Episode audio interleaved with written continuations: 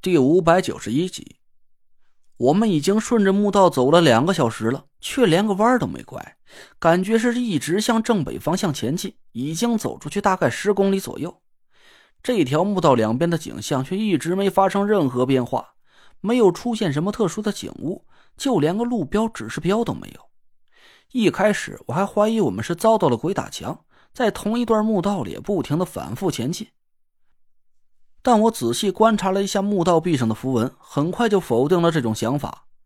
墓道壁上符文的内容一直都在不停的改变着。自打我们进了墓道之后，就从来没发现过两段重复的符文和文字。看来我们眼前的情景是真实的。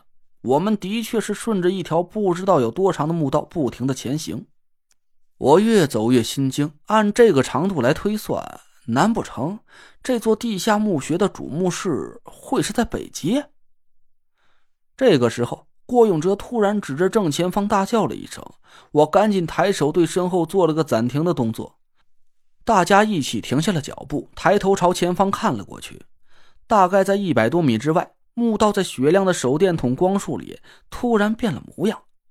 三四米宽窄的墓道突然呈现出一个喇叭口的样子。里面漆黑一片，什么也看不清楚。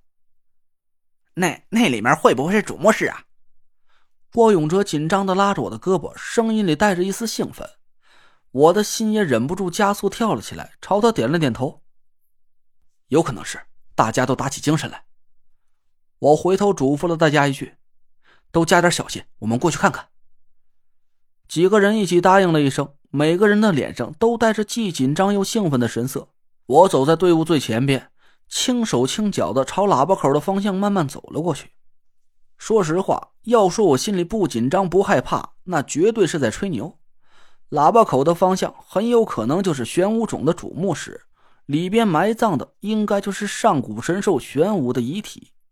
我们几个人贸然闯进了这座地下墓穴，而且我还破解了玄武天尊设下的幻境，他会不会生气？他会不会突然发难？让我们几个人长眠在这个现成的墓穴里。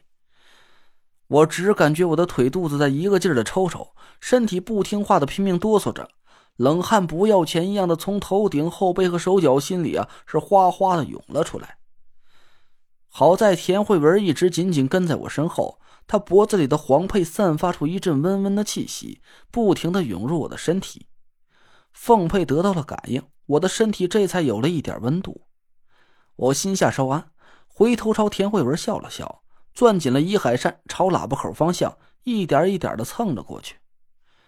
其实我心里很清楚，伊海扇根本就不可能派上任何用场，但我现在真的不知道该怎么排解我心里的恐惧了，只能死死的攥着伊海扇，怀揣着这一丁点微不足道的心理慰藉，眼睛紧盯着墓道尽头喇叭口的方向。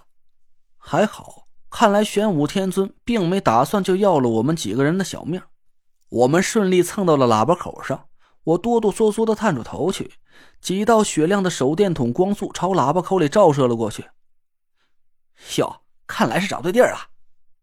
郭永哲咧着大嘴，兴奋的叫了起来，一嘴大白牙在灯光下亮的闪眼。我暗暗松了口气，心里也同意郭永哲的判断。眼前的景象和墓道里完全不同。这里是一个宽阔的正方形大平台，目测足有几十米见方。平台上纵横交错的分布着河流、山川等不同的地形，就像是一幅巨大的立体地图一样。平台的东南西北四个方位各矗立着一根巨大的柱子，我也看不出是什么材质的，只能隐隐看到柱子上散发出幽暗的青黑色光芒，从脚下的平台一直耸立到头顶的墓顶位置。头顶的高度也突然增加到了几十米高，呈现出一个半球形的炉顶形状。墓顶密密麻麻的雕刻着和墓道上很相似的符文和文字。我用手电筒照着头顶上仔细看了半天，长长的吐了一口气。墓顶刻的是二十八星宿的方位和名称，还有不同的季节和时辰的方位演化。我们脚下的平台应该是上古时期华夏大地的地理图了。也就是我们平时所说的九州了。嗨，这个我知道。郭永哲咧着大嘴笑了起来。天圆地方嘛，头顶的锅盖代表天，脚下这大方块儿就是地，对不对，陈子？对。我让郭永哲给逗笑了。虽然这家伙没怎么念过书，但不得不承认，他的社会阅历还是很丰富的。这些广泛流传于民间的传说和故事，他了解的还真是挺多的。我们的目光落在那四根巨大的柱子上，用手电筒照着柱子仔细看了半天。那几根柱子很粗，目测每一根直径都得个十米以上。柱子从地面上高耸的木到顶，我掐指计算了一下，喃喃自语了几句：“直径九米九，高度四十九米，看来这就是……那那四根大柱子是什么玩意儿？”郭永哲把嗓音压得很低，但掩饰不住声音里的颤抖。我说：“陈子，不会是这个地方有什么工程质量问题？那四根柱子是撑着木顶别塌下来的吧？”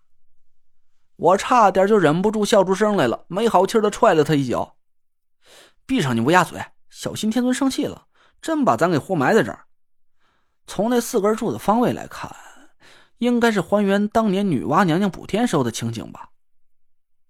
你说这个故事我还真听过。郭永哲一下子来了兴趣，忙不迭的卖弄了几句。我听以前的老人讲过这个故事，说是上古的时候啊，共工触弄不周山，把天给撞出个大窟窿，成天就下雨，把人间都给淹了。女娲娘娘她老人家就烧了五色石头，把天上大窟窿补了起来。这时候啊，来了个大乌龟，现出自己的四只脚来，竖在东南西北四个方向撑着天。别再让天塌喽！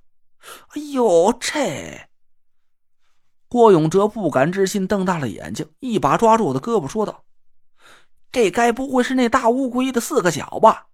这叫玄武种。那玄武不就是个大乌龟吗？”嘿，行啊，你郭子还真让你猜对了。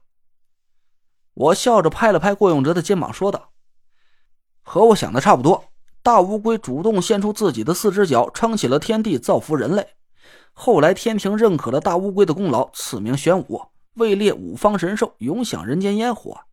这应该就是这座玄武冢的由来了。哎呦，那哥们可得给这位玄武老人家磕几个头！要是当年没有贪老人家舍生取义呀，也就没有哥们这一号了。郭永哲说着，就真的跪在了地上，朝着那四根大柱子砰砰的磕了几个响头，那神情别提有多虔诚了。